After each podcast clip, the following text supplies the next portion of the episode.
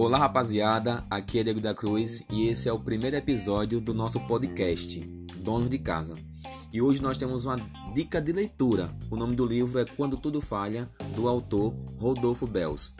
O livro Quando Tudo Falha ele foi escrito para a vida e socorro de uma pessoa aflita, de um jovem desanimado, de um homem fracassado e de uma pessoa com consciência atribulada. Quando tudo falha, ele serve de conforto aos que vivem angustiados e responde a alguns porquês da nossa vida, mostrando que, embora aqui na terra tudo falhe, nem tudo está perdido, porque a impossibilidade do homem indica a oportunidade de Deus.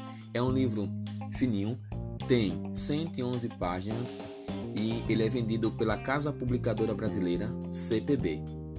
Você encontra ele baratinho. Essa foi a nossa dica de leitura de hoje. Quando o livro Quando tudo falha. Fica com Deus e até breve.